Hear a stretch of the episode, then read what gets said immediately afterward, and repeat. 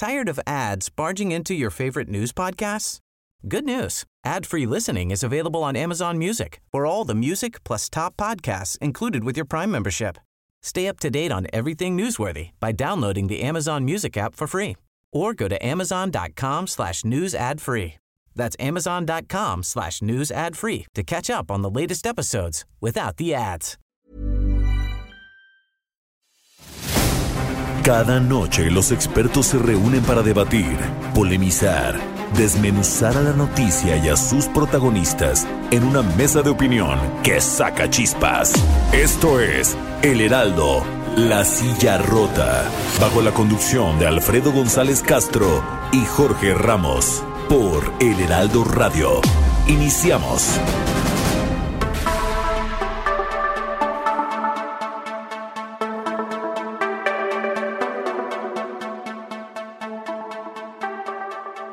Buenas noches, buenas noches, bienvenidas, bienvenidos a esta mesa de opinión El Heraldo de México, la silla rota. Como cada jueves transmitimos desde nuestras instalaciones en la Ciudad de México a través del 98.5 de su frecuencia modulada y también llegamos hasta la ciudad de Guadalajara, Jalisco por el 100.3, Tampico, Tamaulipas por el 92.5, Villahermosa, Tabasco por el 106.3, Acapulco Guerrero por el 92.1 de su frecuencia modulada y en el Estado de México por el 540 de AM. Y pues como todos los jueves doy la bienvenida a mi colega y amigo Jorge, Jorge Ramos. ¿De qué va a tratar hoy esta noche, Jorge? Alfredo Auditorio, ¿qué tal? Muy buenas noches, pues eh, bienvenidos eh, todos. Eh, y bueno, ya llevamos varios programas enfocados a pues a la pandemia que estamos enfrentando todos como ciudadanos en el mundo, no solamente en México. Y bueno, eh, hemos, eh, insisto, abordado este tema desde distintas eh, aristas, ¿no? el impacto que causa el, coronavirus SARS-CoV-2, pero no nos habíamos adentrado en un, en un tema que también es importante, que es el tema del impacto en los trabajadores de la salud. Eh, bueno, eh, nosotros eh, tuvimos acceso a unas conversaciones de chats personales entre médicos de algunas partes de la República que nos permitieron pues publicarlos incluso hacerlos públicos obviamente pues cuidando su identidad pero reflejan el muy humano temor a verse rebasados o contagiados por pacientes con COVID en el país. Estas charlas informales eh, insisto, pero que reflejan eh, el aspecto más personal de los médicos fueron expresadas apenas el, lunes pasado en la fecha eh, en la que se preveía ya que fuéramos entrando al pico máximo pues de la de la pandemia y justo previo a que el subsecretario de Prevención y Promoción de la Salud el doctor Hugo López Gatel Ramírez asegurara que ya se logró, que ya logró aplanar la curva de contagios. Eh, bueno, esto obviamente ante las dudas de expertos de que al parecer pues, tienen otros datos. Eh, pero bueno, pues ¿qué está pasando por la mente de los trabajadores de la salud, de los médicos, de los enfermeras, enfermeros, eh, técnicos, en fin? Un tema que, insisto, hay que entrarle también, este Alfredo Auditorio sobre todo porque son, como lo hemos dicho en otros espacios, en otros lugares, son nuestro primer frente de batalla, que son los que en esta, en esta guerra, digamos, contra, contra el COVID-19 son los, los primeros que están en, la, en, la, en los que están en la primera línea. Entonces, bueno, pues precisamente para hablar de este tema, Jorge, amigos del auditorio, damos la bienvenida a la doctora Erika Villavicencio Ayub. Ella es coordinadora de Psicología Organizacional de la Facultad de Psicología de la Universidad Nacional Autónoma de México y también damos la bienvenida al doctor Samuel Hernández Lira. Él es representante de la Asamblea Nacional de Médicos Residentes y pues a los dos gracias por aceptar eh, eh, la invitación y tú nos decías Jorge ya tienes ahí preparado por dónde le vamos a entrar. Sí, mira, eh, bueno, de entrada vamos a, escuchar a, la reportera Mariluz Roldán quien nos va a presentar una pieza sobre este tema acerca de los pues cómo están percibiendo los médicos esta, este tema. Escuchemos por favor a Mariluz. México entró el pasado 21 de abril en la fase 3, que es la etapa más fuerte de contagios de COVID-19, y en la que aumentaron los casos de personas que han requerido de hospitalización y de intubación en áreas de terapia intensiva. Desde que inició la pandemia, el mayor riesgo de los trabajadores de salud y de las autoridades era el riesgo de que los hospitales se vieran rebasados en su capacidad, como sucedió en Italia y España. Aunque se han implementado medidas como la reconversión hospitalaria, en algunas zonas del país ya empiezan a saturarse los servicios. La silla rota tuvo acceso a chats de médicos de diversas partes del país, en los que expresaron sus principales temores al hacer frente a esta pandemia, así como su sorpresa por los daños que sufren los pacientes con el virus SARS-CoV-2. Esto ya valió madres. En mi hospital ya se llenó la unidad de cuidados intensivos y ya hay pacientes en piso. Me va a tocar entrar en algún momento. Escribió en WhatsApp un médico del Hospital San José de IMSS en Puebla.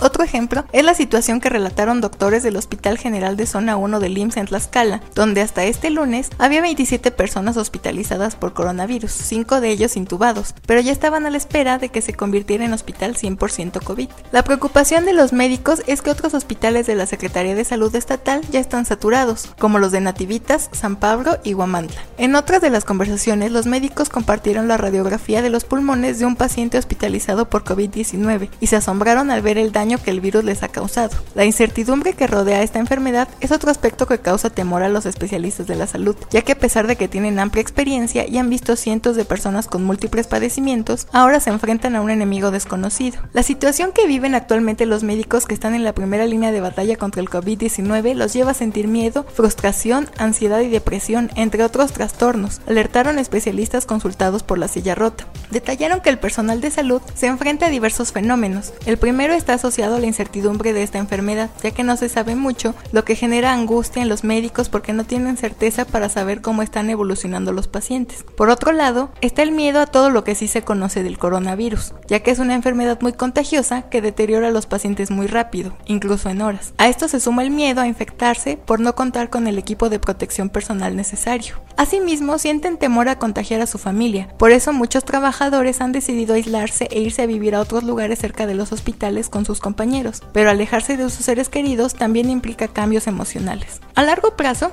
los trabajadores de la salud pueden desarrollar estrés postraumático, trastornos de ansiedad y depresión, pero lo más grave es el riesgo de que aumenten los suicidios. Para evitar estos daños a la salud mental de médicos y enfermeras, se han implementado líneas telefónicas y brigadas de apoyo emocional. Los especialistas recomiendan que también se den algunos momentos de fuga, los que pueden tener actividades recreativas y descansar de forma adecuada. Mariluz Roldán, La Silla Rota. El Heraldo, La Silla Rota. Bueno, pues Alfredo, ya escuchamos a Mariluz.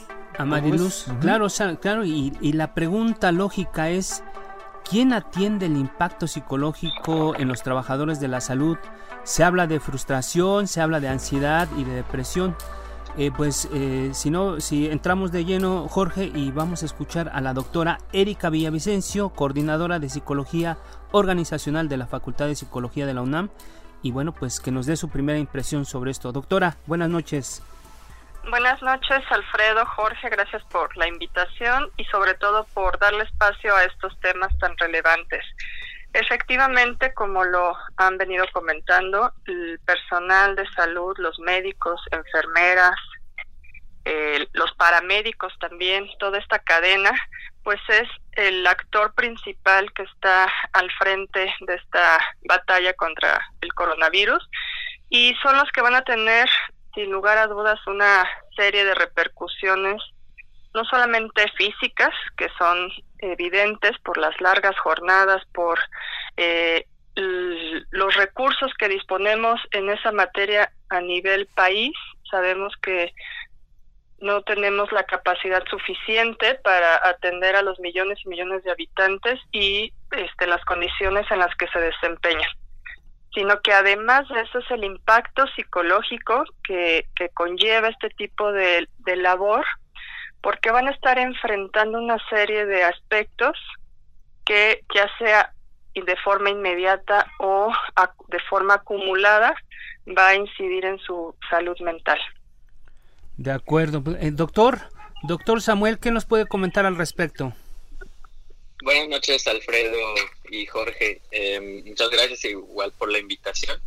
Eh, claro, como comentaba la doctora, eh, se ven varios fenómenos en este, en este momento en el impacto de la salud mental, sobre todo a los primeros respondedores y hablamos, como bien se comentaba, de todo el equipo médico, administrativo, incluso que está al frente. Y pues claro que hay varios eh, fenómenos que se dan de acuerdo las etapas incluso de, de esta pandemia que estamos viviendo.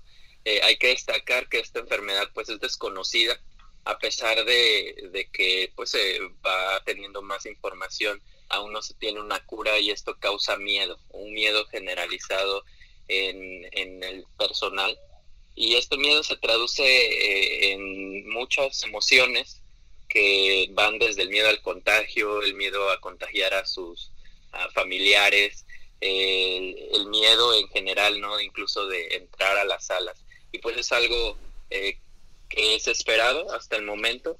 Y bueno, hay varias situaciones que se pueden observar, como es el trauma vicario que se llama fatiga por compasión. Es la empatía que se genera hacia los pacientes y hacia, el, y hacia los familiares. Sobre todo ahorita que se está viendo como esta evolución tan rápida de los pacientes que llegan a deteriorarse incluso en horas y a, y a morir prácticamente y sobre todo que no se tiene a la mano tantas herramientas como para saber en estos momentos, ¿no? Entonces sí son varias emociones que se generan. Algunas, eh, por así decirlo, son dos grupos. Eh, un grupo, por un lado, de, de personal que ya trae algunos trastornos emocionales previos y que ahorita se están agudizando con muchos síntomas y por otro lado a personal que aparentemente pues no tenía ninguna situación previa que ahorita pues están observando algunas igual algunas emociones eh, acumuladas y, que se expresan de diferente manera.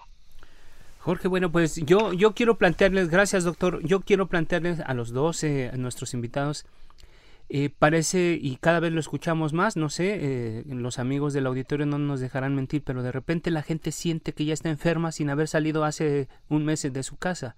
Eso es, eh, ¿A qué se debe esto? Es a la sobreinformación, a que la gente dice, pues es que ya me siento, ya siento temperatura, ya siento que me duele la cabeza. O sea, la gente lo toma como muy a pecho y, y cuál, cuál es la, la recomendación en este caso para la gente que está en sus casas Digo, ya no, ya no hablemos de, del personal médico. ¿Ustedes cómo están percibiendo esto? ¿Tienen algún reporte? ¿Tienen alguna, alguna información al respecto? Hablemos con la doctora Erika. Doctora. Adelante, doctora.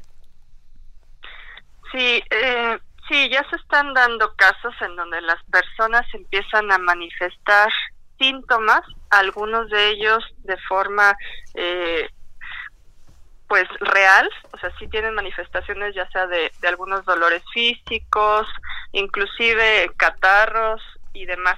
Creo que aquí es muy importante eh, entender que cuando nosotros estamos expuestos a un estímulo, pues ese estímulo va a evocar una respuesta en el organismo.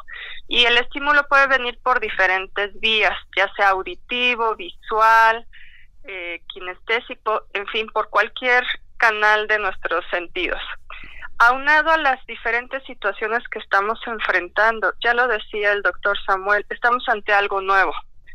Cuando tenemos poco control, eh, poca información al respecto de cómo va a evolucionar este virus o qué se puede esperar, porque hemos encontrado que los mismos síntomas se han agudizado en algunos países, han encontrado algunos otros eh, distintos y, nuevos en, regiones. Entonces, esta, este miedo a lo desconocido desencadena reacciones en, en las personas y una de ellas puede ser que esté somatizando a través de estas acciones. A eso hay que agregarle los los otros impactos o consecuencias. Puede ser que la persona esté teniendo ya un impacto a nivel económico, laboral, familiar, en fin, las opciones son múltiples y la gran mayoría de los habitantes de nuestro país pues están en condiciones que, que tienen que ganarse el sustento día a día o que su condición eh, amerita que genere mayor preocupación y sobre todo cuando no tenemos ni siquiera un plazo fijo para reanudar las actividades o cuanto más se extiende el impacto en la economía y en repito en varios varios elementos. si ponemos todo esto en una licuadora, metafóricamente hablando, la persona empieza a desarrollar un exceso de preocupación y entonces busca por dónde salir esta sensación el organismo. Muchas veces también coincido, ya son cosas que se traen con anticipación, ya puede tener un cuadro depresivo, puede tener eh, estrés crónico y entonces todo esto viene a desencadenar unas, unas reacciones todavía más complejas. Pareciera también que la psicología del, del ser humano juega un papel fundamental porque si a la persona le dicen ahorita eh, no puedes ir a los hospitales o no es recomendable ir a los hospitales, pues el organismo va a empezar a sentir esa necesidad de tengo que estar en un hospital porque me duele la cabeza, porque entonces ante lo prohibido, ante lo desconocido y ante todos estos factores que se están prestando hoy día y agréguenle las noticias falsas que son tan dañinas, que las que estamos expuestos, a la gran cantidad de información, eh, en fin, todo esto nos pone en un momento crucial en donde lo más recomendable es apelar a nuestra salud mental, a nuestras habilidades de afrontamiento para poder salvaguardar a título personal y a la familia cercana para aguantar un poco más porque al menos vamos a estar un, un par de semanas en esta situación y creo que lo más relevante es mantener este equilibrio que me ayude a pues a tener un sistema inmunológico más ad hoc para tolerar las situaciones que vengan. Jorge. Claro, a mí lo que eh, una de las cosas que nos llama la atención eh, del relato de, de Mariluz era eh, cómo eh, los, los médicos, por ejemplo, se habían intercambiado entre ellos una fotografía, una imagen de, de, una radiografía del pulmón de una persona con virus SARS-CoV-2. Eh, se ve un pulmón consumido, pero ¿cómo entender que cause sorpresa una radiografía de pulmón de un paciente COVID cuando suponemos que han visto casos de cáncer y otras enfermedades. A mí me gustaría que me diera primero su impresión el doctor Samuel Hernández, que creo que ha tenido testimonios de primera mano de, de la, del, impacto en, en, la, en, los, en los médicos, en los trabajadores de la, salud, y luego la, la, interpretación de la doctora eh, Villavicencio. Adelante, doctor. Sí, claro. Eh, ahorita estamos en general todos y más el personal de salud en un estado de hiperalerta. Cualquier estímulo, como comentaba la doctora, se recibe, ¿no? Y Creo que tuvimos aquí un problema con, con el audio tenemos un problema con el audio, pero bueno, eh, vamos a, tomar a la, doctora, y ahorita regresamos con el doctor ¿cómo, ¿Cómo entender, doctora, eh, que, que tenga esa, esa, esa impresión un, un, médico pues especializado que ha visto pues otras eh, imágenes, no sé, de cáncer, otro tipo de enfermedades que, que también pueden ser muy impactantes, pero que, que, que los impacte tanto? ¿Cómo entenderlo? Bueno, desde el punto de vista de la psicología, eh, efectivamente el personal de salud está habituado a atender diferentes temas relacionados al impacto en los pacientes, al deterioro, dependiendo de, del área de expertise que cada uno tenga. Pero este, en este momento es distinto. Eh, es distinto porque inclusive ellos están en riesgo y entonces ya se sienten vulnerables ahorita eh, hemos visto en las noticias y seguramente de forma más cercana eh, los médicos, las enfermeras constatan que efectivamente han perdido la batalla compañeros eh, en, en, este intento de, de, atender la emergencia sanitaria, pero hay distintos factores que no están ayudando. Quiero insistir que, que es fundamental que para que ellos hagan su labor y reduzcan este sentido de, de, vulnerabilidad y por ende del impacto que va a tener en ellos, es que cuenten con las herramientas necesarias. No hay que escatimar ningún esfuerzo en ese sentido, porque en la medida que ellos tengan los recursos eh, de equipo de protección, de este, rol de turnos, que les puedan disponer en la medida de lo posible, porque entendemos que, estamos en, en crisis, pero eh, que puedan tener un descanso, que puedan tener momentos de, de distracción, que pudieran eh, estar en unas condiciones a lo mejor que faciliten su función y que no tengan que ocuparse además a lo mejor de su traslado, de que los puedan agredir por diferentes este, aspectos que también hemos sido testigos en las noticias. Entonces, que todos estos elementos se puedan orquestar a favor para que su función y su atención esté dirigida a mantenerse en esta en este maratón que no sabemos cuánto tiempo va, va a pasar. Y, y, hay que verlo en diferentes momentos. Yo creo que, que, que ahorita estamos muy enfocados en el aquí en el ahora pero esto puede ser una carrera a largo plazo y en ese sentido hay que restablecer los los elementos para que la salud de estos médicos pueda permear y no empezamos a tener más bajas. Es fundamental entender que el estrés eh, también puede ser un elemento que vaya deteriorando su capacidad y que en un descuido puedan cometer alguna pues alguna falla inclusive en descuidarse ellos mismos y poderse poner en riesgos o bien viene también este factor que es un estrés crónico que conlleva un aspecto llamado en psicología como deshumanización.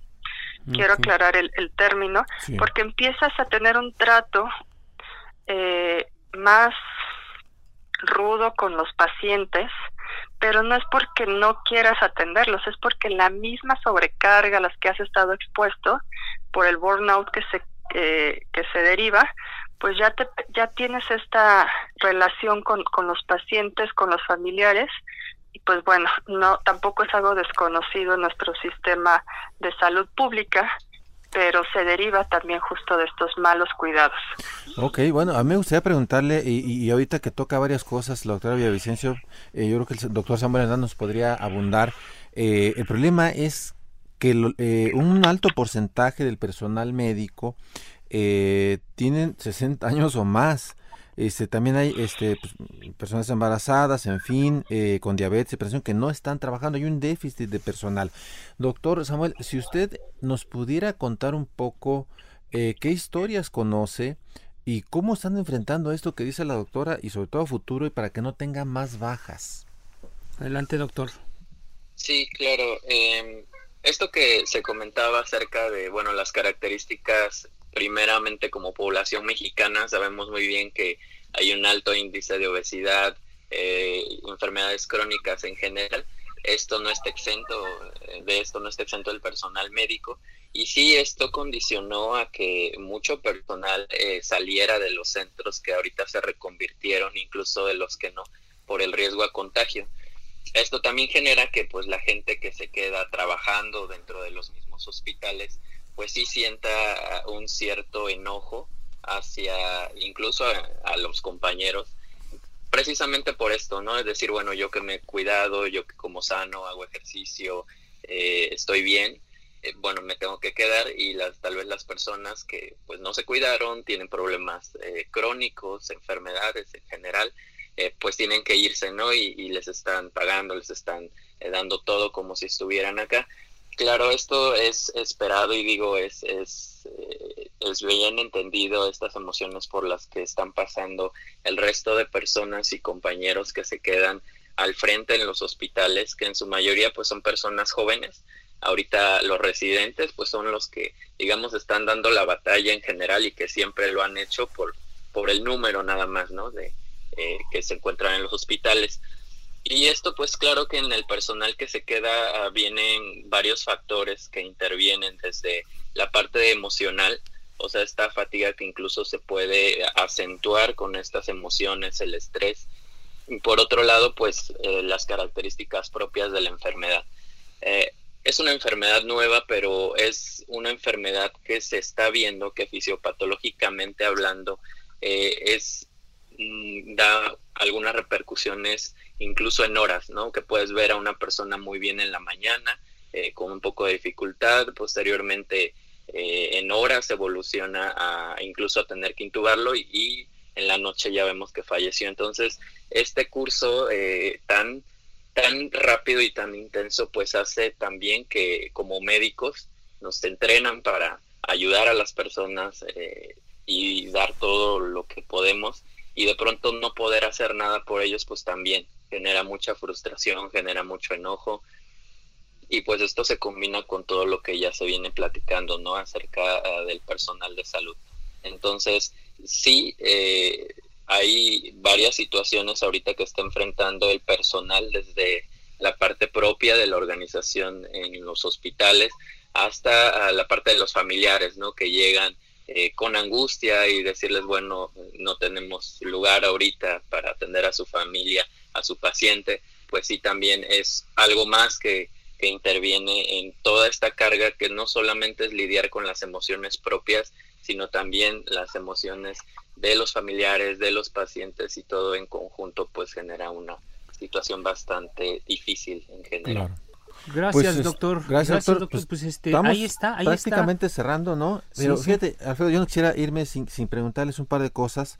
Eh, primero, tenemos un minutito para cada uno, que nos pudieran decir como qué consejo le podrían dar a, la gente que nos está escuchando ante esta situación y desde el punto de vista, digamos, del miedo, de la, del, daño mental. Y, me gustaría un comentario, quizá eh, eh, muy, muy breve, doctora.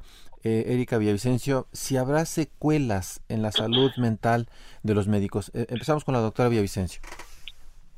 Sí, bueno, eh, habrá secuelas indudablemente y esto va o se tiene que, analizar e interpretar de forma prácticamente individual porque va a obedecer a la historia que cada médico tiene y a la que cada médico eh, o personal va a vivir. Dependiendo de la zona, hay zonas de, de mayor contagio y por ende de, de mayor número de pacientes. En fin, tendrá que hacerse una segmentación y por ende una intervención a ellos porque ya desde ahorita tienen que tener un acompañamiento, una contención emocional. Hay instituciones inclusive que ya lo están ofreciendo, pero hay un Sí, doctora. Hay un paradigma al respecto, porque pareciera que como yo soy el médico no necesito que alguien me, me dé algún tipo de apoyo y creo que hay que romper un poco ese paradigma y estar listos porque tenemos que ser un equipo en diferentes aspectos para que esto avancemos. Gracias. Doctor Samuel, un, un comentario para cerrar este, este espacio, por favor. Sí, claro. Em, en cuanto a secuelas, eh, sí vamos a ver, eh, de hecho ya estamos viendo desde ahorita aumento de trastornos de ansiedad, eh, trastornos depresivos, incluso hablando de estrés postraumático del personal que entra a la unidad de cuidados intensivos y que es un ambiente eh, pues bastante difícil en este momento por todo lo que están viviendo. Entonces, claro que se espera eso. Incluso eh, reportes de en otros países también ven a futuro el aumento de una tasa de suicidios tanto en personal de salud como en personal eh, de la población en general. Entonces, sí nos vamos a enfrentar a un gran reto como personal de salud, sobre todo porque si de por sí médicos no hay eh, capacidad a nivel eh, nacional, ahora de personal de salud entrenado para manejo de todas las personas, hablando de médicos, personal de salud y población en general, pues entonces sí nos enfrentamos a una gran deficiencia que seguramente se va a ver reflejado y se está viendo desde ahorita en unos cuantas semanas, en unos cuantos meses que esto concluya. Pues muchas gracias, doctor Samuel Hernández. Gracias, Jorge. Pues este se termina este primer bloque. A nuestros invitados, muchas gracias, ¿verdad? Claro, muchísimas gracias. Vamos a un corte eh, y regresamos con la parte final. Buenas noches. Quédense, por favor. Esto es Mesa de Opinión, La Silla Rota. La polémica y el debate continúan después del corte. No te vayas.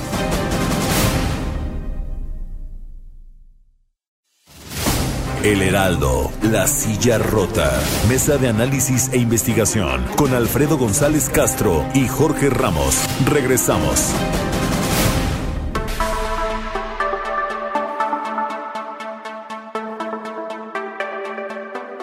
Pues estamos de regreso, Jorge, y bueno, pues les, les, reiteramos a los amigos del auditorio que estamos transmitiendo totalmente en vivo desde la Ciudad de México por el 98.5 de su frecuencia modulada.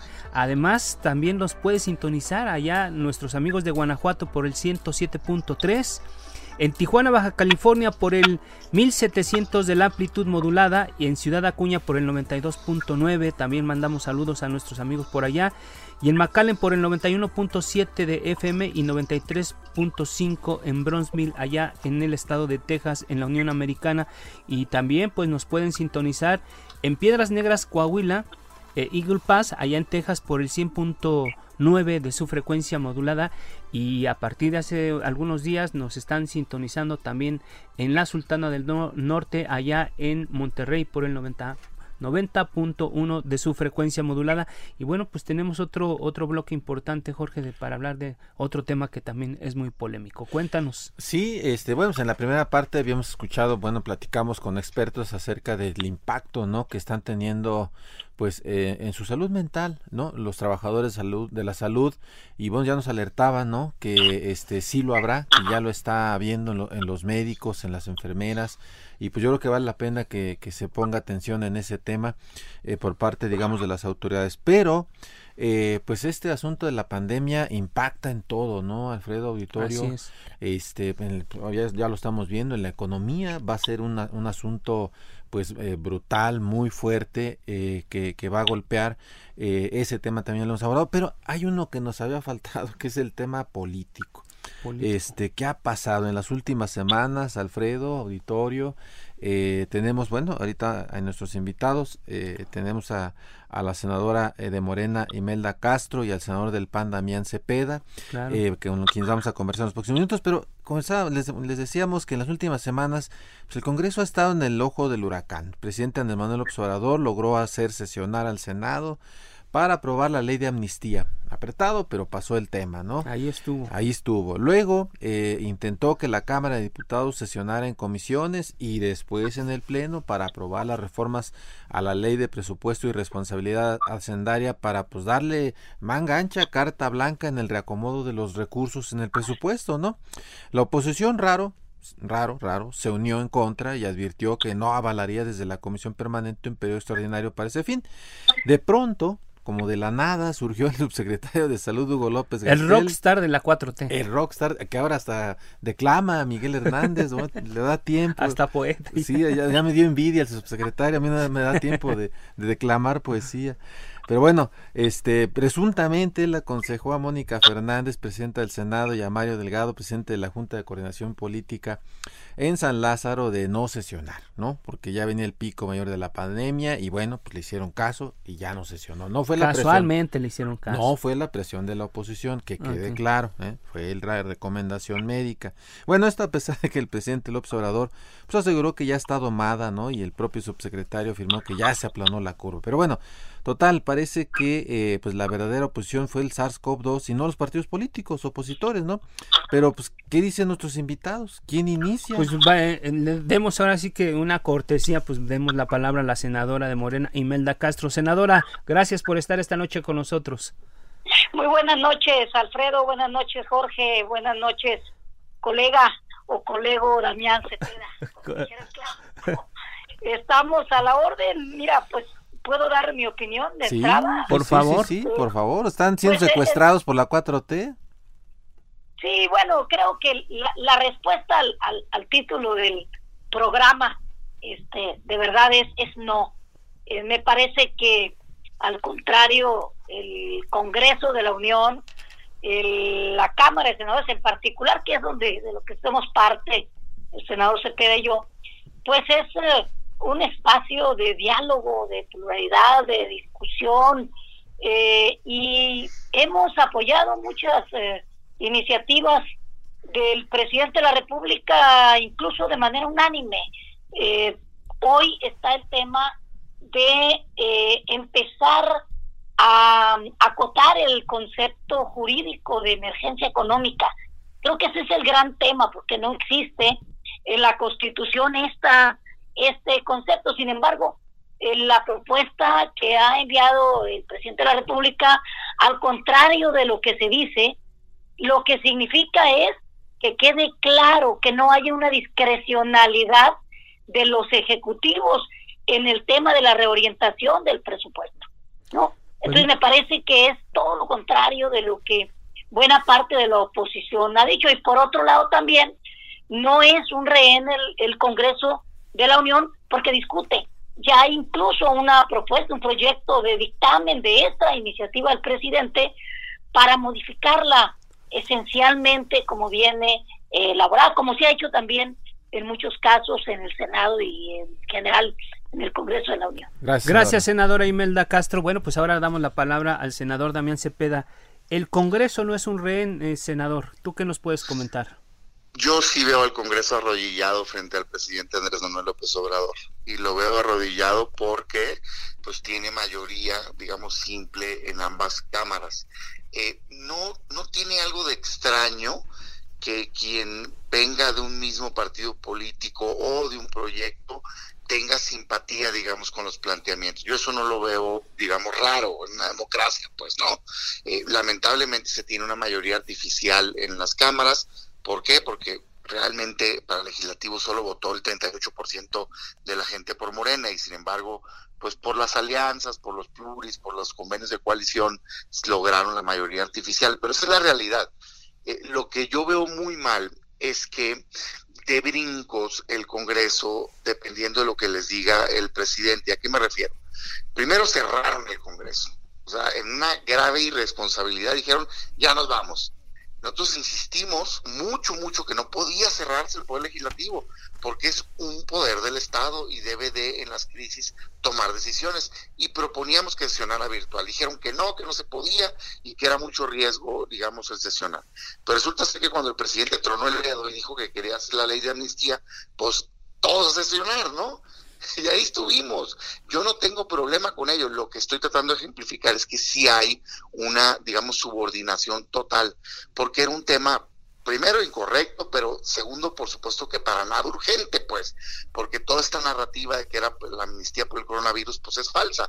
No hay una sola palabra en todo el articulado que te haga referencia ni a enfermedades respiratorias, ni a adultos mayores, ni a la enfermedad del coronavirus, pues es una propuesta de campaña y que traían desde hace meses eh, elaborada, pues, ¿no? Ahora hizo lo mismo con el tema de la ley de presupuesto. Yo en lo personal la veo bastante mal no el que se define emergencia económica, nosotros propusimos una ley de emergencia económica y eso es lo que le hace falta a México. Lo que veo mal es que se quiera aprovechar este momento de crisis, esta compulsión, este, digamos, momento en el que los mexicanos están preocupados por su salud para concentrar poder, porque lo que decía la iniciativa del presidente, digan lo que digan, era que se podía reorientar el gasto para lo que él decidiera y en México hay división de poderes y la aprobación del presupuesto le toca al poder legislativo y eso no se debe de tocar. Ahora, quedó claro el no, pues, o sea, y el no fue gracias a la presión de la sociedad civil, gracias a que los partidos políticos de oposición nos sumamos e hicimos contrapeso. Pero yo diría, pues no nos quedemos en el no, y ahí sí logro un punto de coincidencia con mi compañera. Vamos por el sí, carajo, o sea, vamos por hacer cosas en positivo que le ayuden a este país. Y yo sí creo que ahí el Poder Legislativo debe de, digamos, pegarse una sacudida, pues, y entender que es un poder autónomo y tomar decisiones como cuáles, por ley, aprobar una emergencia económica, ley de emergencia económica, como le quieran llamar, y que en ella venga claramente qué apoyos se van a dar, ¿no? Y de dónde vas a sacar el dinero. Ese es el sí y yo invito a que vayamos hacia allá. Gracias, senador Damián Cepeda. A ver, senador Imelda Castro, ahí le, echaron una bolita. Lo que está haciendo el presidente, no, pero le, pregunto, eh, lo que está haciendo el presidente, dice Damián Cepeda, es aprovechar la crisis para acumular poder. ¿Es así? Bueno, mira, en realidad el tema de si sesiona o no sesiona el Congreso de la Unión, particularmente el Senado, pues ha sido un tema que se ha manejado también eh, por parte de la oposición eh, en función de los momentos. Por ejemplo, los que estuvieron presionando fuertemente para que cerráramos el Senado de la República fue justamente el PAN y los partidos de oposición. Había que cerrar el Senado, había que irse a la cuarentena. Sin embargo, logramos trabajar eh, prácticamente tres sesiones más después de esa presión. Luego después, cuando se cita a la, a cuando se, se mm, resuelve eh, irnos a la cuarentena, la oposición dice, no, no, no, hay que sesionar, son actividades esenciales. Y luego cuando se cita para el tema de la amnistía, no van, eh, que se quedan afuera, dejan que a ver si a ese quórum solo Morena, y ya que hacemos quórum, ahí están. Digo, están en todo su derecho de jugar con eso. Y ahora, pues dicen que la eh, comisión permanente no tuvo las condiciones para citar a periodo extraordinario. La verdad es que eso es para mí un asunto de normalidad. Cada fuerza política tiene su postura, hay una gran transparencia hoy en el país, todo el mundo nos ve, estamos en una gran vitrina y se ven las acciones del presidente, se ven las acciones de los legisladores eh, de manera eh, muy clara, ¿no? Ahora, eh, creo que si alguien eh, ha hecho modificaciones importantes para que tengamos un verdadero sistema democrático de contrapesos, eh, ha sido Morena. Me parece que ahí están todas las reformas en las cuales muchas de ellas nos han acompañado, la oposición en otras, en otras. Ahí me parece que este tema que está, porque esa es la parte de la carnita, vamos a decir, que está ahorita pendiente de discutir, pues vamos a tener la oportunidad de hacerlo. Yo sostengo la idea de que eh, en la Cámara de Origen, en la Cámara de Diputados, ya hay una serie de mejorías a la iniciativa, no solo para eh, acotar el concepto jurídico de emergencia económica, sino también para que la reforma que está planteando el presidente pueda ser eh, digamos, eh, en sentido distinto. Por ejemplo, sí, eh, senadora, pero a ver, pero perdón que le interrumpa, pero este, la verdad, la verdad, la verdad, la verdad es que pues, el presidente sí está aprovechando, digamos, la coyuntura para tener más poder. Lo que pasa es que ya como brincó la oposición, pues ya le están ahí matizando y quitando las astillas, pero, pero sí va por más poder, ¿o no? Pues es que ese, ese concepto es muy relativo. Para nosotros el poder ya lo tiene, es un tema de humildad, es un tema de servir a la mayoría. Sí, pero manejar el recurso con manga ancha. ¿Mande? Pero manejar el recurso con manga ancha. No, ¿cuál? Es que no se ha discutido todavía esa iniciativa, vamos a discutirla. A, ver, a ver, Damián Cepeda ya le dio risa un poco, no perdón. A ver, senador Damián Cepeda, pero ya se aventó una carcajada. A ver, cuéntanos, Damián, ¿qué, qué escuchaste? A ver, primero lo del Senado. La postura siempre ha sido la misma y es sentido común. No debe de cerrar el Poder Legislativo, pero no se debe arriesgar la salud de la gente por caprichos. Hay tecnología, yo todos los días he tenido reuniones por Zoom, por ejemplo, que es una plataforma abierta, y hay muchas más, no se trata de hacerle publicidad, y resulta ser que no, en el Senado no las conocen. De hecho, llegaron al ridículo de, de cancelar, no hubo comisión permanente ayer, porque no lograron usar una herramienta tecnológica. Háganme el fregado favor, pues estamos en 2020. Senador Damián y senadora Imelda, lo que sí es un hecho es que tenemos ya reportes de trabajadores del Congreso que ya dieron positivo a COVID, eh, sobre todo creo que en el, canal del Congreso y en y gente o el director de resguardo de la Cámara de Diputados. Entonces, y por eso era nuestro señalamiento de que solo fuera presencial en el caso extremo o, y con medidas, pero que no parara el Congreso. Pero bueno, en fin, yo insisto en que, pues ojalá y no sean necios y se dejen ayudar por la tecnología, pues hoy en día están en juntas con presencia perfecta desde, digamos, tu oficina, en donde estés y tener la certeza de que eres tú, porque hay video, hay audio, hay todo. En fin, bueno, cierro ese tema. Hay, el Poder Legislativo no debe estar cerrado, ese es mi punto. O sea, es increíble que en una crisis no estemos tomando decisiones. Segundo tema, no, claro que la iniciativa legislativa no decía nada. Mira, yo este tema conozco bastante, porque fui presidente de la Comisión de Hacienda y secretario de la de Presupuesto. Entonces conozco muy bien, digamos, la ley de presupuesto, cómo se mueve este el, recurso federal, los programas y demás. Y si es cierto, digamos, tienen parte de la verdad hoy quien está diciendo que hoy mismo hay mucha discrecionalidad, que hoy mismo puede hacer muchas cosas, sí, sí, cierto. pero tiene ciertas reglas. Solo lo puede hacer cuando caen los ingresos. Te dice que primero uses el Fondo de Estabilidad de Ingresos Presupuestarios, después la reserva, después comunicación, servicios personales. Te va diciendo de dónde agarrar el dinero después te dice a dónde mandarlo, te dice proyectos de infraestructura, programa de empleo temporal y programas de estímulo, y, tiene, digamos, más reglas, pues. Lo que el presidente envió, yo no estoy hablando de lo que ya ahorita puede salir, ojalá y salga algo bueno, lo que el presidente envió no traía reglas, pues. Decía, cuando hay una emergencia económica, el presidente lo puede usar, eso está mal porque él no puede autoaprobarse, pues, ¿no? El uso del presupuesto. Son contrapesos. Hoy yo lo que digo es, usemos esa intentona negativa, o sea, para mí fue pésima y claro que quería concentrar poder, para sacar algo bueno. O sea, ya vimos cómo reaccionó la sociedad civil. Y ahí sí, senador, a ver, sin mucho rollo, yo le digo a Morena, ¿por qué se niegan a asumir las facultades que tenemos? ¿A poco no aprobamos en una reforma constitucional los programas sociales del presidente? Yo voté a favor y me subí a defenderlos, pero votar, lo pusimos en ley. Adultos mayores, becas y eh, el tema de indígenas y de personas que tengan una discapacidad. ¿Por qué no aprobar por ley, por ejemplo, un ingreso básico, senadora, en donde le demos 3.207 pesos o el salario mínimo a todas las personas informales y formales que tengan un impacto negativo por la crisis? ¿Por qué no hacerlo? Está en nuestras facultades. ¿Por qué no aprobar por ley apoyo a la micro y pequeña y mediana empresa que genera 7 de cada 10 empleos, porque el presidente, perdón que lo diga, pero no lo está haciendo. Y ustedes repiten, es que los programas sociales, los programas sociales del presidente, qué bueno que los tiene, pero no le pegan al que está afectado por la crisis. Adultos mayores son 7 millones de personas, pero ya no estaban en la población económicamente activa la mayoría. Becas son 10 millones de personas, pero son preprimaria, primaria, secundaria y preparatoria que no están en la población económicamente activa y que sus familias ya recibían eso más el salario. Y los jóvenes construyendo son apenas un millón. Entonces sumas todo eso, te da 18 millones. Qué bueno que tenga esos programas, pero no resuelven el tamaño de la crisis. Entonces, el presidente presidente es tan necio que no quiere apoyar.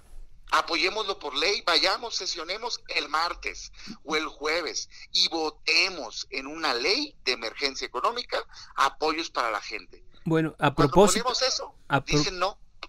Sí, gracias, senador Damián. A propósito justo de, de, lo que comentas, lo que el subsecretario López Gatel recomendó fue durante, que durante esta semana y la próxima no hubiera sesiones del Pleno.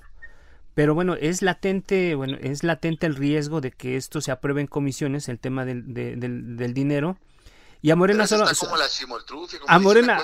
otra, pues. Oye, pero a Morena solo, solo le falta un voto para alcanzar la mayoría y convocar al extraordinario. ¿Qué está, ¿Cómo lo están trabajando, senadora Imelda? Pues eh, mira, en este momento, efectivamente, como se ha dicho, pues estamos en el, la parte más álgida de la pandemia y está eh, por eh, resolverse si la próxima semana eh, la permanente va a sesionar y en función de eso va a resolver la convocatoria o no al periodo extraordinario. Yo creo que eso hay que respetarlo, no es un asunto de que estemos nosotros diciendo que no se discuta o se discuta. Creo que lo más importante es que hay una disposición para discutir y para modificar en, que, en su caso la propuesta del presidente. Yo creo que el tema del ingreso básico, que es una propuesta muy interesante, yo la comparto en general, pero hay esquemas distintos para llegar a ese ingreso básico. Y me parece que la ruta que lleva este gobierno es desde más abajo hacia arriba, hacia el medio y hacia arriba.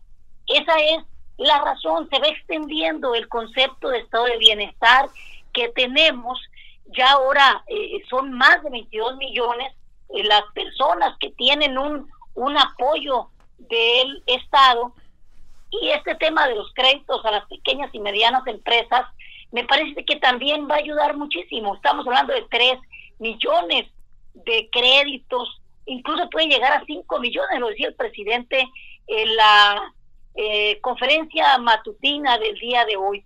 Es decir, vamos rumbo a los eh, a llegarle a la mayoría de las familias mexicanas. Entonces, esta es una idea del ingreso básico eh, qué está construyéndose de otra manera.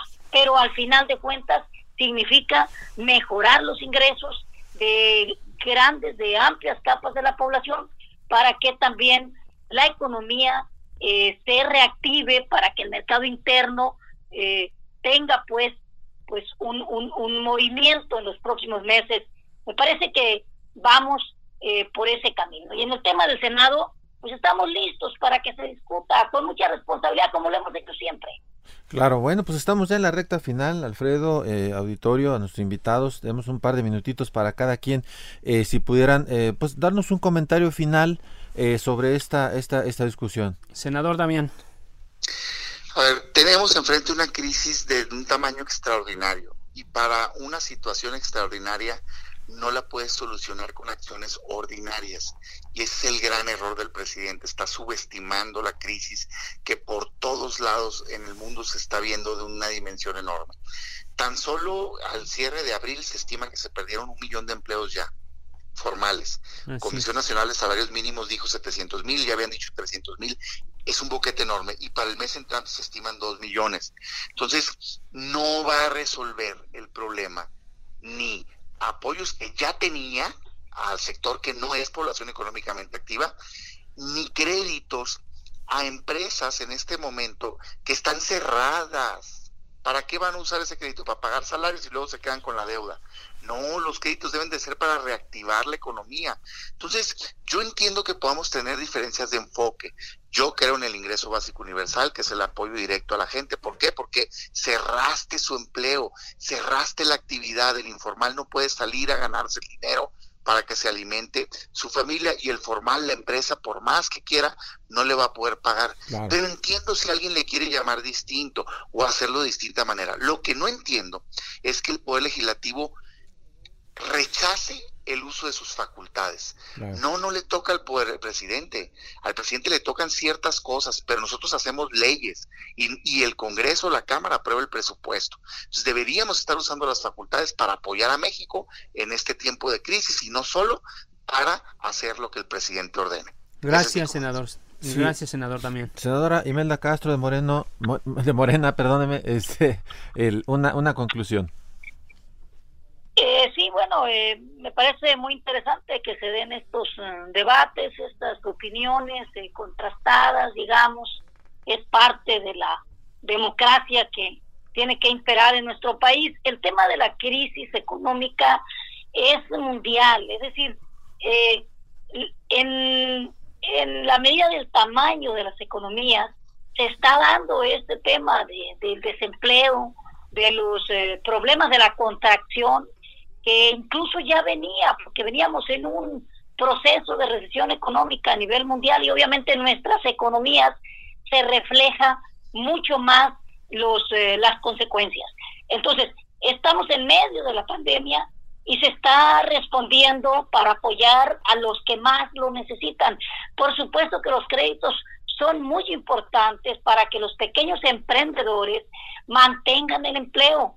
Está claro que hay un acuerdo sí, de cierre de las actividades no esenciales, pero la gente tiene derecho a mantener el ingreso para que cuando se reabran las actividades económicas, pues las pues eh, microempresas puedan seguir. Entonces vamos a seguir nosotros en esta idea, estamos de acuerdo, el Senado tiene que eh, sesionar, pero en función de lo que decida la eh, mesa directiva y la comisión permanente. Muy bien, senadora, muchas gracias. Gracias, senadora. Pues eh, Jorge, amigos del auditorio, ahí están las posturas de, dos representantes de la Cámara Alta, eh, de Morena y del PAN. Entendemos perfectamente que la, la preocupación de, de, todo, de todas partes, de todas las tendencias políticas es genuina. La preocupación es genuina. El gran desafío está en encontrar puntos de convergencia, porque además eh, nuestros dos invitados y las personas con las que hemos hablado en otros momentos hablan de que la crisis que viene va a ser sin precedentes. Entonces el, desafío es para el Congreso, para el Poder Ejecutivo, para nosotros los medios, para los médicos, para todo, todo mundo, Jorge. Entonces es un, un desafío y la crisis que viene nos tiene que agarrar bien parados. Así es, en fin, pues se acaba. Se acabó el espacio, bueno, pues eh, los invitamos a que nos nos siga este, todos los jueves a las 10 de la noche y bueno, también a, aprovechar para hacer el anuncio, Jorge. Los invito a que me escuchen el próximo martes también a las 10 de la noche en estos espacios, en, en la mesa de análisis de A Fuego Lento. Y bueno, pues no nos podemos ir sin antes agradecer a quienes hacen posible este espacio. Isaías Robles en la información, Orlando Oliveros en la producción y Jorge Aguilar en los controles técnicos. Nos vamos, Jorge. Buenas noches. Nos vamos, buenas noches. Como siempre, no se les olvide ser felices y, sobre todo, quédense en casa. La polémica por hoy ha terminado. Te espera el próximo jueves para que, junto con los expertos, analicemos la noticia y a sus protagonistas. Esto fue El Heraldo, la silla rota, por El Heraldo Radio, con la H que sí suena. Hasta entonces.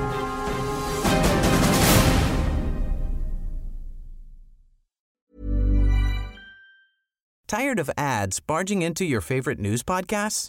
Good news. Ad-free listening is available on Amazon Music for all the music plus top podcasts included with your Prime membership. Stay up to date on everything newsworthy by downloading the Amazon Music app for free or go to amazon.com slash news ad free.